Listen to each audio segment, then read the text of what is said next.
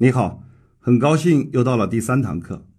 那么，经过第一堂课关于入口的商业模式，以及第二堂课叫平台的商业模式，今天要跟大家分享的内容是关于跨行的商业模式。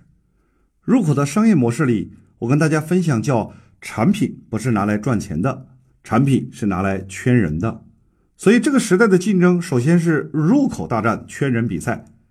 第二个部分就跟大家分享的商业模式叫平台的商业模式，跟大家分享的内容不是一天到晚研究如何去降低成本，而是应该把成本外包或删除掉。你的公司不应该是公司，你的公司首先要考虑如何能够成为创业的平台，你的公司如何能够打造成为帮助别人成功的平台。今天的内容就是关于叫跨行的商业模式，也就是我们过去追求的利润最大化。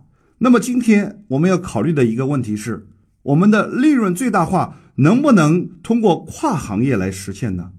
也就是说，我们过去都是锁定自己的主营业务，锁定自己主营业务去追求收入最大、成本最小，然后获得利润最大化。事实上，在入口的商业模式里，我就跟大家分享了这个时代，你要研究的首先不是收入，而是要研究入口。这个时代你要研究的不是降低成本，而是如何。删掉成本，你要研究的是如何打造平台。这个时代，你要研究的不是利润最大化，而是你要实现如何跨行业盈利。首先，什么是跨行？先给大家举个简单的例子。我有个学员呢是烟台的，他开了两家美容院。上次来上课的时候呢，我们在一起交流，我就问他：“哎，今年怎么样？”他说：“一般。”我说：“你今年赚多少钱？”他就悄悄地告诉我：“他说今年赚了一千五百万。”哇！一下子我就跪倒了啊，是从心里给向他跪倒了。我说：“你才投资了有两百万，最多一年就可以盈利一千五百万，你还来跟我学什么呀？我要跟你学习啊！”那他就告诉我：“其实我美容院并没有什么钱赚。”那我说：“那你怎么会赚到一百一千五百万呢？”他就告诉我：“他说今年真正美容院的主营业务并没有什么利润，只不过他平时呢。”就把他几百个客户当中最优质的几十个客户筛选出来，平时没事儿就陪他们逛逛街、喝喝咖啡、出去旅游旅游，到处玩一下，把服务做得非常好。而且在此基础上呢，他说今年他主要靠两个项目赚钱，第一个就是微整形，第二个就是干细胞。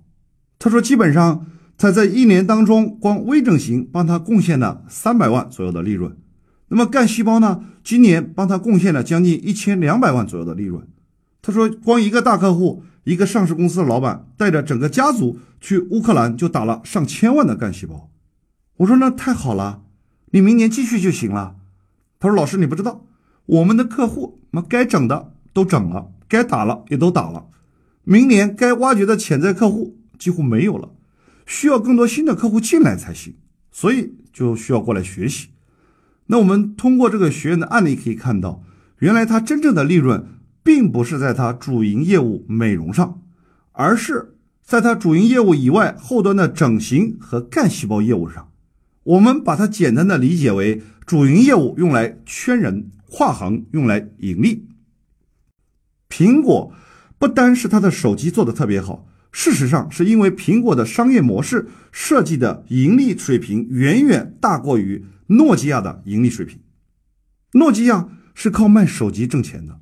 那么事实上，苹果不仅仅靠手机能赚到钱，苹果还可以靠你下载 APP、音乐下载，靠各种各样从手机延伸出来的跨行业来实现后端盈利。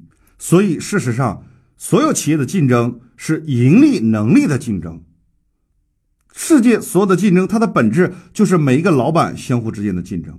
因为老板也是一个岗位，这个岗位最重要的一个工作就是持续不断的为企业找到新的盈利增长点。那么，如果老板能够为企业找到更多新的盈利增长点，那么你的企业就能够有更强大的盈利能力，同时你的企业将会拥有更强大的竞争力。所以，今天跟大家讲跨行的商业模式之前，必须要跟大家解释这个叫竞争的维度。事实上，竞争是有维度的，你要想超越竞争，你就要在竞争之前，你要在维度上打败对手。那么竞争到底有哪几个维度呢？我把它分成五个维度。第一个维度叫事业层面的竞争，第二个维度叫企业层面的竞争，第三个维度叫行业层面的竞争，第四个叫产业层面的竞争，第五个叫商业层面的竞争。这五个维度，也就是说，你如果认为自己在干事业，别人认为他在干企业，那么他一开始就已经在维度上超越了你。如果你觉得你在做企业，如果别人认为他在做行业，那么他在维度上一开始就超越了你。如果你觉得你在做行业，别人在做产业，那么事实上别人在产业层面又超越了你行业的层面。如果我是在做一个产业，那么别人认为他在做整个商业生态圈。事实上，别人在竞争的维度上又超越了你。也就是说，如果你思考问题是在商业的维度，你就超越了那一批干产业的人；如果你的布局是在产业的层面，你在竞争的维度上就超越了那一群干行业的人；如果你的布局维度在行业的层面，你就超越了那一群人做企业的人；如果你的布局维度在企业这个层面，你就超越了那一帮干事业的人。如果你的布局维度是在干事业这个层面，你只能够跟一群同样所谓干事业的人杀的血流成河。所以我再说一遍，所有企业竞争事实上都是维度上的竞争。原因很简单，也就是如果你觉得自己是干事业，那么你就是以事情为中心，以事情为中心，每天思考的点就是我上午。做什么？下午做什么？晚上做什么？我把这一群人叫干事业的人。第二个维度呢是干企业的人。如果你是在这个维度，你就会关注我将如何提高收入，如何降低成本，如何获得利润最大化。比企业更高一个维度呢叫行业。这个时候，如果你上升到一个行业，你就开始关注这个行业，你会开始关注。哪一个是我的前端？哪一个是我的终端？哪一个是我的后端？我如何可以增加我的前端，提升我的客流量？我又如何增加我的终端，增加我的粘性？那我又如何增加我的后端，增加我的盈利性收益？这个时候，我称之为你从经营企业上升到另一个维度，叫经营一个行业。你已经从企业跳出来，开始上升到一个行业去思考问题了。再往上一个维度，我们称之为叫站在产业的层面。如果你上升到产业这个层面的时候，你就开始关注的点从产业链的上游、中游、下游，也就是说，如何抓住更多下游的销售网络，从而整合更多上游的资源，并且去并购更多的中游。如果你能够从事业到企业再到行业，再到产业，最后一个维度就上升到了商业的维度。如果你在这个维度的竞争开始到商业的维度的时候，你就会思考，你会开始超越所谓的企业、行业和产业，你就会开始关注是商业的过去、现在和未来。所以，跨行的商业模式事实上是提高企业竞争的维度，并不是大家所理解简单的。我原来做餐饮的，我现在开始做服装；我原来做服装的，现在开始做美容；我原来做美容的，现在开始卖汽车，根本不是这个概念，更不是说我原来做美容的，我现在又开始做餐饮，又开始卖汽车，然后又开始卖服装，根本不是这个概念。事实上是让大家透过跨行业甚至跨产业来提高你竞争的维度，因为过去所有的竞争基本上都属于行业内的竞争。我再说一遍。过去所有的竞争，事实上都属于行业内的竞争，也就是做服装的人是跟做服装的人竞争，做餐饮的人跟做餐饮的人竞争，做美容的是跟做美容的竞争。可是今天的竞争已经开始进入到跨行业的竞争，也就是过去所有的竞争是你看得见的对手看得见的竞争，今天的竞争事实上已经开始进入到跨行业的竞争，已经开始进入到看不见的竞争。这就是今天跨行的商业模式所想要跟大家表达的核心理念，就是如何让大家提高你竞争的维度，让你的商业是能够不受行业的局限，不受企业的局限。那么，跨行商业模式主要讲三点：第一点叫为什么跨行；第二点叫什么是跨行的基础。第三点就是跨行要跨到哪些行业。首先从第一点讲起，叫为什么跨行？跨行主要为了实现两个目的，第一个目的叫增加更多的客流量，第二个目的叫增加更多的盈利点。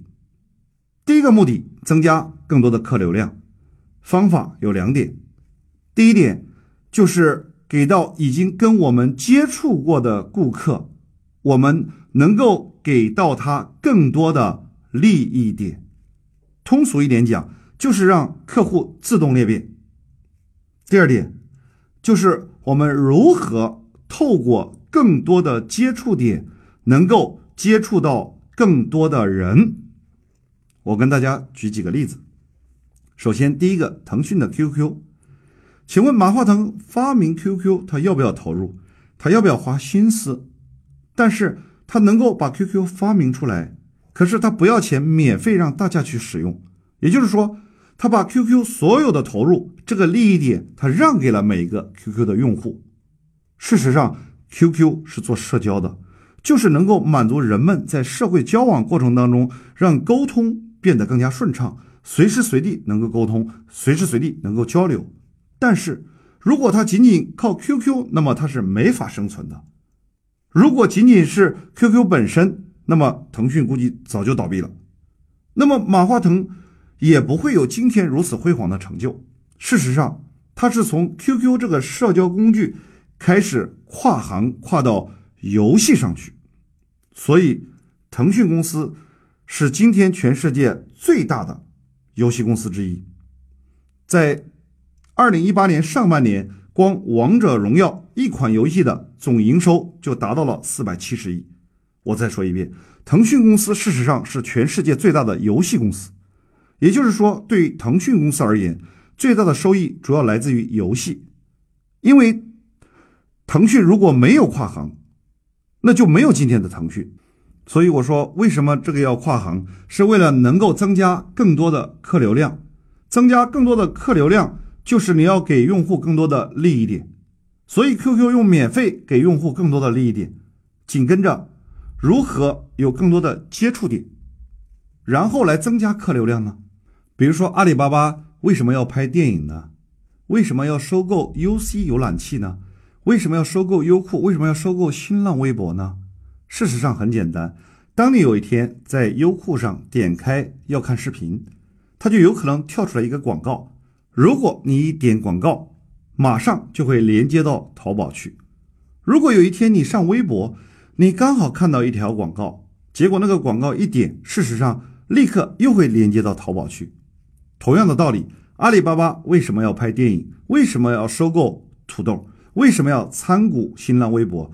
就是他利用了这个新浪微博、优酷、土豆这个接触点，然后为他的淘宝增加更多的客流量，所以他跨行的目的就是为了增加他的客流量。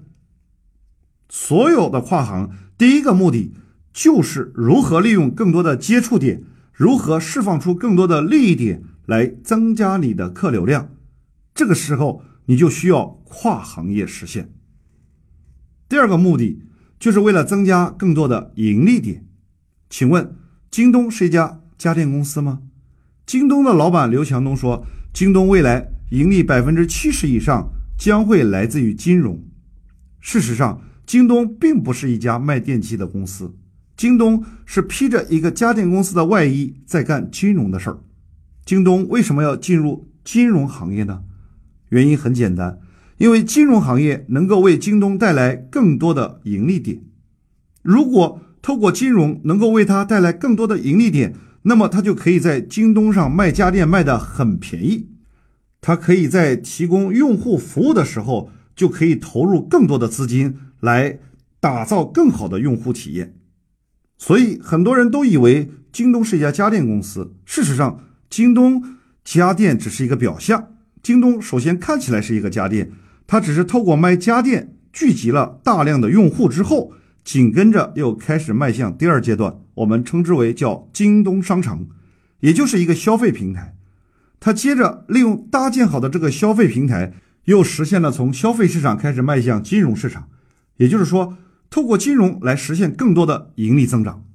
如果我把京东模式用我们的入口商业模式、平台商业模式和跨行商业模式来讲的话，那么我说京东的家电其实是一个入口的商业模式，它并不靠家电挣钱，而是透过家电来聚人气，然后有了人气之后，再把人气开始导入到京东商城。透过京东商城来产生更多其他行业的相关性盈利，它能够赚取平台的扣点收益。接着开始布局京东金融，它未来百分之七十的盈利将会来自于京东金融，这个就是跨行业的盈利。所以跨行的目的，第二个就是为了增加更多的盈利点。麦当劳是一家餐饮公司吗？表面上看，麦当劳是一家餐饮公司。事实上，麦当劳的老板说，麦当劳是全世界最大的房地产公司之一。麦当劳透过做餐饮来聚集庞大的客流量，透过做餐饮开设了大量的门店，但是它真正实现的盈利根本不在餐饮这个领域，而是透过餐饮的门店来产生了后端，比如说物料配送，比如说房地产盈利，比如说金融盈利。所以你以为麦当劳的商业模式是什么？麦当劳的商业模式，事实上也是跨行的商业模式。为什么这些巨头都在跨行业呢？我刚刚跟大家解释了，就是跨行业的目的有两个：第一个，为了增加更多的客流量；第二个，为了增加更多的盈利增长点。小米公司，你认为它是做手机的吗？事实上，小米手机看得见的是表象在做手机，它透过手机聚了一帮人，也在实现跨行业的盈利。今天的百度。今天的腾讯，今天的阿里，同样的道理，互联网公司事实上都是在做什么？不靠什么赚钱，都是在挂羊头卖狗肉。不仅卖狗肉，他们还卖猪肉、卖牛肉、卖鸡肉、卖鸭肉，什么肉都卖。所以，所有的行业在今天，首先都要变成一个聚人的行业。如果你能聚到人，那么你就可以寻求各行各业的盈利。你只要一看都是人，做什么事情都能做成。那么今天你跨行也得有跨行的资本，也就是跨行的基础。那么到底什么才是跨行的基础呢？有两点。第一点，跨行的基础就是你要具备开发新渠道的能力；第二点，你要具备开发新用户的能力，这是跨行的基础。也就是你如果具备了开发新渠道的能力，具备了开发新用户的能力，那么你的这个跨行就是超级强大的商业模式。如果你既不具备开发新渠道的能力，也不具备开发新用户的能力，我说你想跨行简直是天大的笑话。问题出来了，到底怎么样才能开发新渠道？到底什么是新渠道？今天的电子商务已经是传统的模式，今天的实体门店更是土的掉渣的模式，今天的微商也已经是一个传统的商业模式，但是。今天我说，如果你能够天网、地网、人网三网合一，你就能做遍全世界的生意。天网就是电商平台，地网就是实体门店，人网就是微商模式。你如果能够把电商、实体门店和微商模式有机的结合起来，你就天下无敌。四句话大家一定要记住：在线上的一定要往线下走。你是做实体门店的，接着来你要开始往线上走，那么线上线下融合的就要往外走，通过跨行增加更多的客流量和新的盈利增长点。所以今天的新渠道要具备这几个要素。第一个要素就是你得搭建一个电商平台。很多人认为，一旦搭建一个电商平台，就是要做淘宝、做京东，怎么可能？小微企业不可能做得了这种事情。事实上，今天你要搭建一个电商平台，你只需要在你的微信服务号里花个五千到一万块钱做一个二次开发就可以了，就可以变成自己的微商城。有了这个微商城，再结合你的实体门店，再发动门店里的顾客来做微商，这个我就称之为叫新渠道的天地人三网合一。好，这四句话我再说一遍。第一句话叫线上的。要向线下走，线下的要往线上走，线上线下融合的要往外走，公司外部引流向内走。我把新渠道做一个总结。第一点叫渠道虚拟化。过去我们认为的渠道，就以为是门店，就是要招很多的代理商。事实上，今天的渠道已经在每个人的手机里都能实现，在每个人的朋友圈里都可以实现。所以，为什么我说做微商将会是未来商业模式的统称？微商将会成为所有商业的底层结构，因为原因很简单，今天的渠道已经开始虚拟化，每一个消费者都将成为你的推广者，每一个消费者都将成为你的销售渠道。第二叫渠道跨行化，就是说今天消费者可以买 A 产品，明天可以买 B 产品，后天可以买 C 产品，所以新渠道的新主要体现在两点，第一点叫虚拟化，第二点叫跨行化。也就是所谓的虚拟化，你看得见的是那个实体门店，事实上看不见的是实体门店背后庞大的用户数。所谓的跨行化，比如说你以前要卖家具，你的家具一定是放在家具卖场去卖，今天你的家具完全可以放在酒店去卖，比如雅朵酒店，雅朵酒店的每一个家具都是家具商为他量身定做的，于是很多住店的客人。都是因为体验了他的产品，最后而购买了他的家具。虽然这是跨行的，但是用户群体、消费者都是同一群人。那么对于消费者来讲，他真正要的是你的产品或者是你的服务带给他的好处。至于这个产品在哪里买，在哪里卖，他根本无所谓。所以我把这个开发新渠道做一个总结。就是过去是我要找到一款产品，这款产品我要拿来卖给一千个人。今天是我要锁定一千个人，找一千种产品来卖给他们。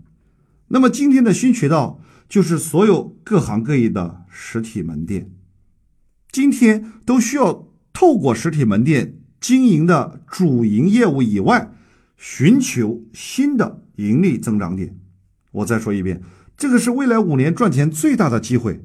也就是改变原有的老渠道，靠单一的盈利方式，然后把新渠道开发出来，让它能够创新，实现新的盈利增长点，在不改变它原有物理空间基础上，透过开发每一个老板把他的客户资源再利用，也就是除了主营业务以外的盈利，然后能够增加各种各样新的盈利增长点。那么那些新的盈利增长点就是大家最大的机会，也就是说，过去的商业逻辑已经完全被打破。最后我再说一遍：得渠道者得天下。事实上，再加一句：得新渠道者得天下。总结一句：未来所有的实体门店都是挂羊头卖狗肉，卖猪肉卖鸡肉，什么肉都卖。第二点叫开发新用户，叫把顾客变代理。也就是说，过去所有的商业都是把消费者排除在外的。那么，过去所有的商业都是把消费者当成了获取利润的对象。现代的商业首先必须要把消费者纳为利益共同体，把消费者当成是设计商业模式第一个要收买的人群。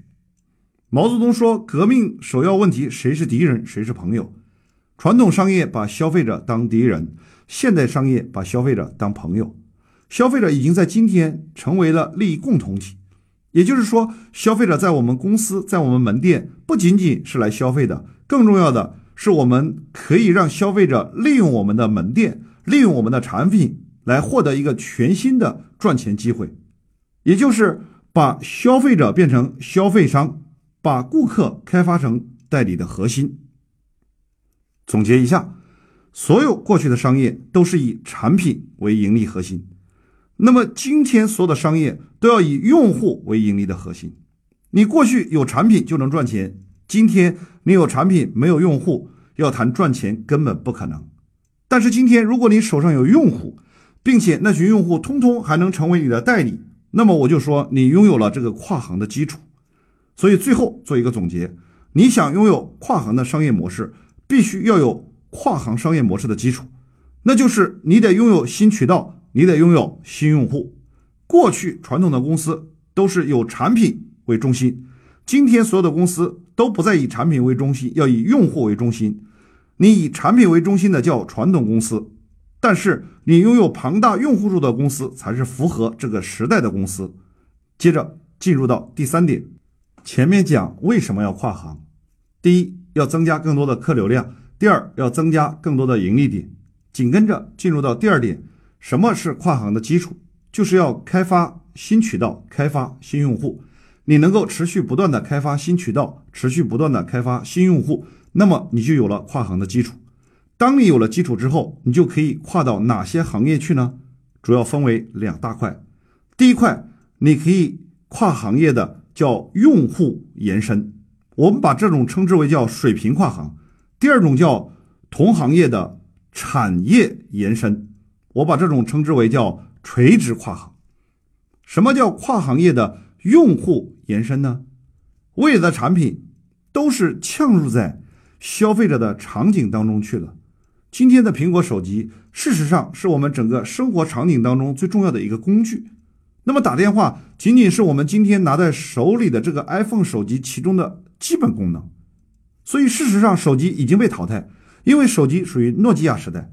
今天所有的智能手机它根本就不是一个手机。比如说，我手机里有一百个。A P P 打电话仅仅是这一百个 A P P 当中其中一个，所以未来所有的产品都是嵌入在消费者的消费场景当中去。未来什么样的老板才是最有竞争力的呢？未来最有竞争力的老板就是懂得吃喝玩乐的老板，因为懂得吃喝玩乐的老板，他非常清晰的知道每一个消费者他需要什么样的一种生活方式。他懂得消费者的消费心理，懂得消费的场景，那这群老板最有未来发展的前景。当你懂得消费者吃喝玩乐的场景，你就可以根据同一群用户来进行相关需求的延伸，也就是为用户呈现一个完整的消费场景，为用户提供一个完整的生活方式。所以做服装呢，你还得考虑如何延伸到化妆品，延伸到美容，延伸到鞋子。甚至延伸到形象设计、礼仪培训、形体训练，甚至还会延伸到瑜伽健身房。虽然你是做服装的，但是今天你其实真正不是在做服装，你是在卖如何可以让女人变得更美丽的整体解决方案，你是在卖给他们如何可以变得更美的生活方式。那么，你自己的主营业务虽然仅仅是服装，但是因为你手上有用户。你就可以不仅仅让你的用户买你的服装，还可以根据你的设计，让他们购买你指定的鞋子、指定的美容美发等等。这个并不需要你增加任何的投资，也不需要你去运作，因为你有了前端的入口，因为你有了庞大的用户数，因为你构建了一个完整的生活方式，因为你非常清楚的知道每一个消费者的消费场景。这种跨行，我称之为叫水平跨行，它是根据你的用户。来进行跨行业的延伸，共同呈现一个完整的生活方式。紧跟着第二种跨行，我称之为叫垂直跨行，也就是在同一行业里进行产业延伸。前段时间海底捞的公司上市了，也就是说人们所知道的地球人再也挡不住海底捞了。那么事实上，海底捞上市并不是海底捞的火锅店上市了。海底捞的火锅店并没有上市，但是问海底捞送火锅底料的公司上市了。这个我称之为叫产业链的向上游延伸，也就是海底捞从火锅店开始延伸到上游火锅底料的生产制造，居然一不小心把这个火锅底料的公司做上市了。另外，海底捞还可以进行延伸，比如说，他把自主开发软件的软件公司也拿出来。可以为整个餐饮行业提供服务。过去在内部做人力资源、内部做培训的公司，他现在也可以把它单独的拉出来，成立一家咨询培训公司，然后为全行业做服务。过去为海底捞做物料配送的，现在也可以对全行业服务。也就是说，海底捞从一个火锅店，它开始进行向上游延伸，向下游延伸。向上游延伸就是生产加工更多的产品，向下游延伸就是渗透到更多餐饮的所有门店当中去。那么，我把这种称之为叫垂直跨行，在同行业的产业链进行延伸，也就是跨越到你的行业向上游去延伸，或者向下游去延伸。那么今天跟大家分享的这个跨行商业模式，也就是第三堂课。第一点就是为什么要跨行？为了增加更多的客流量，增加更多的盈利点。第二点，什么是跨行的基础？就是开发新渠道以及开发新用户。第三点就是跨行要跨到哪些行业去？第一个叫水平跨行，就是锁定一群用户，然后实现这个跨行业的用户延伸。第二种叫垂直跨行。也就是这个同行业的产业链进行延伸。事实上，今天讲的跨行并不仅仅讲跨行，是讲如何提升你竞争的维度。你必须先忘你你是什么行业，忘记你曾经许下什么样的诺言，忘记你曾经下过什么样的决心，忘记你曾经制定过的目标。因为你不能忘掉的是，你是一个公司的老板。那么，老板也是一个岗位，这个岗位最重要的岗位职责就是持续不断的找到新的。盈利增长点，所以一个公司的老板真的不在乎于你做了多少事情。一个公司的老板最重要的一个工作就是你能不能够为你的企业找到并持续找到新的盈利增长点。如果没有新的盈利增长点，所有的努力都是白费。也就是说，专业专注这是个本能，每个人都具备的。那么，真正的跨行业，这才是一门技术活，它需要学习。所以你得看看这个时代已经到什么程度了，连格力都不仅仅只做空调了，今天的华为都已经在做手机了，今天的阿里巴巴都已经开始拍电影了。所以这个时代是一个不务正业的时代，因为所有的行业都需要跨行业来增加它新的盈利点。各位，你准备好了吗？这次的课程我们告一段落，下一节课我们再会，谢谢各位。